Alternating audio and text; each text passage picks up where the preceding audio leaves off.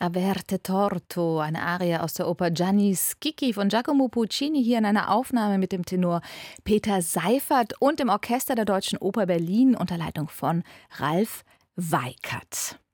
Wie bringt man solche alten uralten Stoffe eigentlich auf die Bühne und zwar so, dass man nicht denkt, äh, was hat das jetzt mit mir zu tun?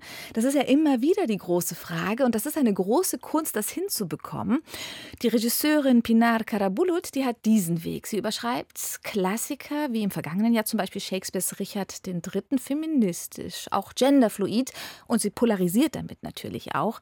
Jetzt hebt sie ihren Ansatz nochmal auf eine andere Bühne. Sie inszeniert nämlich eine Oper an der Deutschen Oper, ein Spätwerk von Puccini, Il Trittico, bestehend aus drei Einaktern, der Mantel, Schwester Angelica und Gianni Schicchi, eben die Arie daraus gehört. Jetzt ist sie bei mir im Studio Pinar. Guten Tag. Guten Tag, hallo. Die Themen Liebe, Tod und allzu Menschliches, das verbindet ja diese drei Opern von Puccini, oder sehen Sie das anders? Nee, es ist schon so. Also Puccini hat sehr lange an diesem Triptychon gearbeitet und hatte sehr lange die Idee, drei Einakter miteinander zu verbinden, die eigentlich sehr unterschiedlich sind, aber für mich dann doch zusammengehören. Also ich sehe da schon eigentlich wie die Abbildung des Lebens eines Menschen von der Geburt bis eigentlich sogar weit hinaus ins Jenseits. Also Puccini orientiert sich ja auch an Dantes göttlicher Komödie und da haben wir ja die, quasi die Hölle, das Purgatorio, ähm, den Himmel und diese drei Teile begleiten eigentlich auch eben den Mantel Schwester Angelika und Gianni Schicchi und es ist wie so, als würden wir Menschen begegnen, die so das größte Leid und die größte Freuden des Lebens eigentlich ähm, in diesen drei Stunden, die ganzen Auf und Abs erleben und mit denen wir quasi mitgehen. Hm. Man könnte meinen, äh, Pinar, Sie sind ja eigentlich Theaterregisseurin. Und als auch ähm, die Arie gerade lief von Gianni Schicchi, da haben Sie auch gesagt, so ja, die Oper kennen Sie jetzt gut, aber eigentlich viele andere Opern gar nicht. Und die Sache mit Christian Thielemann, der jetzt eben zur Staatsoper geht, äh, davon haben Sie gar nichts mitbekommen gehabt vorher. So, was ich damit sagen will. Also, wie sind Sie denn dazu gekommen, sich jetzt mit Puccini zu beschäftigen, also mit Opern, von, von der Theaterregisseurin zur Opernregisseurin, von einer ähm, jungen Frau, die sich gar nicht so viel um Opern gekümmert hat, jetzt hier gleich auf einer großen Bühne. Also es ist so, das ist ja meine zweite Opernarbeit an der Deutschen mhm. Oper Berlin. Ich hatte ja schon in der Pandemiezeit ähm, Greek von Turnage inszenieren dürfen. Parkdeck. Genau. Und da war es so, dass quasi die Deutsche Oper Berlin auf mich zugekommen ist und ähm, ganz klassisch mich angefragt hat. Und ich würde mich auch sehr eigentlich als musikalischen Menschen beschreiben. Und äh, ich lege auch in meinen Schauspielinszenierungen Wert darauf, dass es eigentlich sehr musikalisch gelöst ist. Da bin ich ja viel freier. Ich kann entscheiden irgendwie, wie gehen wir mit der Sprache um, wie wird gesprochen gesprochen auf der Bühne. Also ich kann ja wirklich sehr direkt und radikal eingreifen, was ich ja auch sehr gerne natürlich tue. Und für mich ist es einfach wahnsinnig spannend, jetzt zu sagen, jetzt mache ich diesen Puccini und es gibt ja sehr viele Vorgaben und an diese Vorgaben muss ich mich halten. Was für Vorgaben? Und Musikalischer Art, weil der komplett. Dirigent ja auch noch dabei ist und das Orchester und die Genau, Sänger. also ich habe das Glück, dass ich in dieser Produktion mich sehr gut mit dem Dirigenten Sir Donald Runicles natürlich verstanden habe. Der und, jetzt erkrankt ähm, ist, ja. Genau, leider jetzt ähm, vorgestern das äh, passiert ist und ähm, auch mit den SolistInnen mich sehr gut verstehe und wir quasi auch künstlerisch uns sehr gut da treffen und die auch ein Interesse haben anders auf Oper zu schauen. Also nicht nur vorne an der Rampe zu stehen und zu singen, sondern wirklich auch dabei zu spielen und sich reinzuschmeißen. Also gerade Gianni Schicchi, woraus wir gerade die Arie gehört mhm. haben, ist am Schluss der dritte Teil. Das ist die Komödie. Es wird sehr körperlich. Sie müssen sehr viel tanzen, springen, laufen, Positionen wechseln. Also Puccini hat sich da an der Commedia dell'arte orientiert und ich gehe auch viel auf den, äh, in Richtung Slapstick und auch bediene mich auch von ähm, Körperlichkeiten aus der Commedia dell'arte Arte, also quasi schon sehr nah an Puccini, aber dann doch sehr weit weg, weil es dann doch sehr modern ist. Okay, auf die Moderne möchte ich jetzt kommen und noch mal einen kurzen Überblick zu geben. Der Mantel, also der erst, äh, erste Teil, genau. belassen Sie eigentlich die Reihenfolge? Ich belasse die Reihenfolge. Das, was Neues ist, dass es für mich eine Welt ist. Also ich trenne die drei Opern nicht. Okay, also der Mantel, ne? ich sage nur ganz kurz, genau. da geht es Liebe, um Liebe, um Mord aus Eifersucht und Liebesdreieck. Ja, genau. Schwester Angelika, das spielt eigentlich in einem Kloster in Siena, da sind aber die Frauen auch nicht so unbedingt solidarisch miteinander.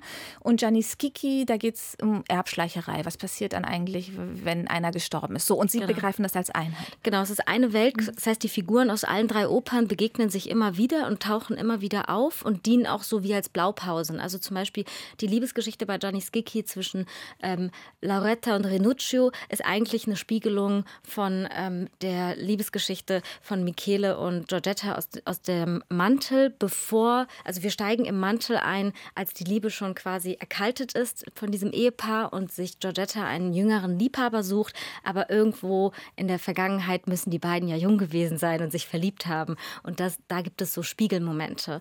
Und äh, wir haben auch nur eine Pause, die liegt quasi zwischen ähm, Schwester Angelika und Gianni Schicchi. Also. Ah, ah, okay, okay. Und ähm, was machen Sie mit den Frauengestalten? Die interessieren mich nochmal mhm. besonders, weil ich ich weiß von Ihnen, dass Sie in der Vergangenheit den Frauen, auch in diesen, in diesen, Klassikern, wo die Frauen ja eher immer so oder oft eine zurückgenommene Rolle haben oder eher schwächer auch sind, da haben sie einfach so umbesetzt oder den Frauen mhm. auf der Bühne mehr Sprechanteil gegeben oder Männern, Männerrollen von Frauen besetzt. Wie machen Sie das jetzt hier? Genau, das war, ist ja im Schauspiel simpel. Da kann ich ja wirklich die Texte verteilen. Ich kann äh, die Figuren komplett umdenken. Und der besagte Richard III wurde auch von einer Schauspielerin, Yvonne Jansen, gespielt am Schauspiel Köln. Also da geht das ja relativ simpel. Mhm. Hier ist es eigentlich eher ein größerer Eingriff im Sinne von, ähm, wie sieht dieses Kloster aus und warum geht Angelika in dieses Kloster? Wir wissen quasi von dem äußeren Framing, welches von Puccini gemacht wurde, dass äh, Klos, ähm, die Oper spielt im Mittelalter und äh, Angelika musste vor sieben Jahren das Kloster betreten, weil sie unehelich ein Kind bekommen bekommen hat. Es gibt aber nur eine Stelle, wo es eigentlich angedeutet wird. Also es ist nicht wichtig für die Handlung, dass sie aufgrund eines unehelichen Kindes in, in das Kloster gekommen ist. Puccini. Und genau, mhm. also deswegen denke ich mir, warum dieses Thema so groß machen? Also bei uns wird es zum Beispiel auch kein Kind geben. Ich habe das Kind eigentlich, also das Kind gibt es in der Erzählung, aber es gibt es nicht auf der Bühne. Normalerweise wird auch immer ein Kinderstatist auf die Bühne gestellt, dass ich das visualisieren kann.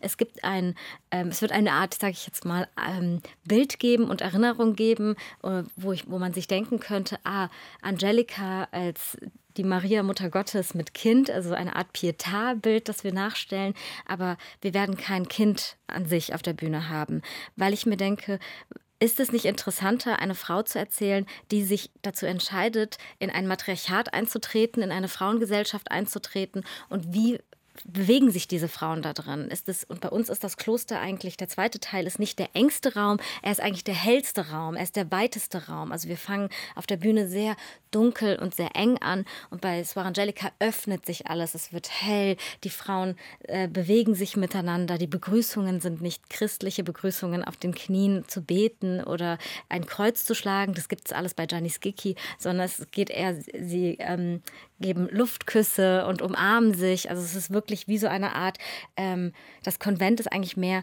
Frauen, die zusammenkommen, die auch streng sind und Regeln miteinander haben. Und natürlich auch wird ja auch Ave Maria gesungen. Also musikalisch und äh, sind wir natürlich in der katholischen Kirche, aber inszenatorisch sind wir eigentlich in einem Raum, der erzählt, was ist, wenn Frauen sich entscheiden, ohne Männer zusammenzuleben. Mhm. Was ich auch so spannend finde, ist, dass das erste Angebot kam, eine Oper zu inszenieren. Also das, was sie mit Greek gemacht hatten, da haben sie gesagt, ja, das ist so eine schöne Idee, aber nee, danke, ich kann keine Noten lesen. Wie haben Sie das dann gemacht? Weil es, ist, es passiert ja doch sehr viel ähm, mit Gesang auf der Bühne, mit ähm, Dirigenten, die Vorstellungen haben, Sänger, die auch in Zwängen sind, weil sie ja nicht mhm. alles machen können, weil sie müssen ja auch singen und brauchen den Raum und die Kraft dafür. Wie, wie haben Sie das gemacht? Ähm, ich würde sagen, das Geheimnis liegt eigentlich darin, dass ich äh, gerne kommuniziere und gerne auch immer frage. Also ich will ja dann auch, dass äh, an einer Stelle auch bei Angelika wollte ich das äh, ähm, die Mané Galoyan, die das großartig singt und auch performt auf der, äh, auf der Bühne, dass sie wirklich auf dem Boden sitzt, ähm, mit dem Po auf dem Boden sitzt und quasi eine hohe Note singt. Und dann sagte sie, das geht ja gar nicht, das, das, das, da muss sie anders stehen für, oder da, muss, da kann sie auf den Knien sein. Und dann ist sie halt in dem Moment auf den Knien. Also ich versuche auch immer so viel wie möglich körperlich zu machen und auch immer zu fragen, geht das für dich, sollen wir das ändern? Also man muss immer eigentlich in einem Austausch bleiben. Und äh, was ich oft mache, ist, dass sich die Musik mir sehr sehr, sehr oft anhöre und auch mit dem Klavierauszug arbeite. Also ich arbeite dann schon mit Noten, aber mhm. ich sind dann für mich eher kryptisch irgendwie dabei. Aber ich wie arabische ja Schriftzeichen so, jetzt für mich. Ja, ja, mhm. vielleicht. Also das ist so irgendwie. Ähm, aber ein Klavierauszug gibt ja auch sehr viele Informationen. Also das steht dann ja auch auf Italienisch, ob was lauter, leiser, wer noch dazukommt. Also ich, das ist für mich schon ein sehr wichtiges ähm, mhm. Tool, mit dem ich arbeiten kann tatsächlich. Pinar Karabulut ist unser Gast auf RBB Kultur. Sie ist Theaterregisseurin, Opernregisseurin, 1987 geboren in Mönchengladbach. Welche Musik hat Sie denn als Kind umgeben? Beschreiben Sie mal.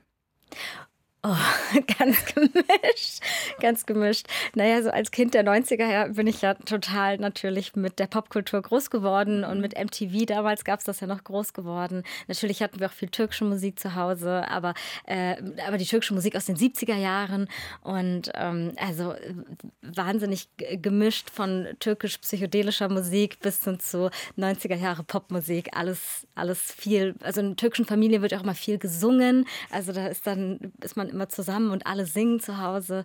Also schon. Ähm, Verschiedenes. Und äh, erinnern Sie sich an die erste Begegnung mit dieser ja, klassischen Musik, die nenne ich jetzt einfach mal so, also diese abendländische Musik im Konzertsaal, also diese, das, das was wir auf der Oper hören, Gianni Schicchi, sowas. Ich habe mein erster Kontakt mit Oper war tatsächlich, äh, dass wir, meine Eltern hatten dann schon CDs äh, von den klassischen Opern, hatten sie dann schon da. Also mhm. dann habe ich da auch mal reingehört, aber es war jetzt nicht, ähm, tatsächlich ist es ja auch heute noch so, dass der Zugang in ein Schausp ins Schauspieltheater ja einfacher ist als in die Oper hinein. Also weil ja auch, das hat das hat eigentlich ganz klassisch was damit zu tun, wie man den Weg dahin findet, wie man angeschaut wird. Also wenn man so als mhm. Jugendliche, also als Jugendliche ist es ja auch einfach, je nachdem. Also noch, noch immer noch streng kodiert, so diese ja. Welt der klassischen Musik, der Oper im Speziellen, doch noch, äh, ja, äh, hat bestimmte Regeln, die als Barriere da stehen. Ja, würde ich schon mhm. sagen. Und gerade so als äh, Teenagerin, da ist es ja, sage ich jetzt mal, auch vielleicht cooler oder einfacher, in ein Schauspieltheater zu gehen, als jetzt zum Beispiel in die Oper zu gehen.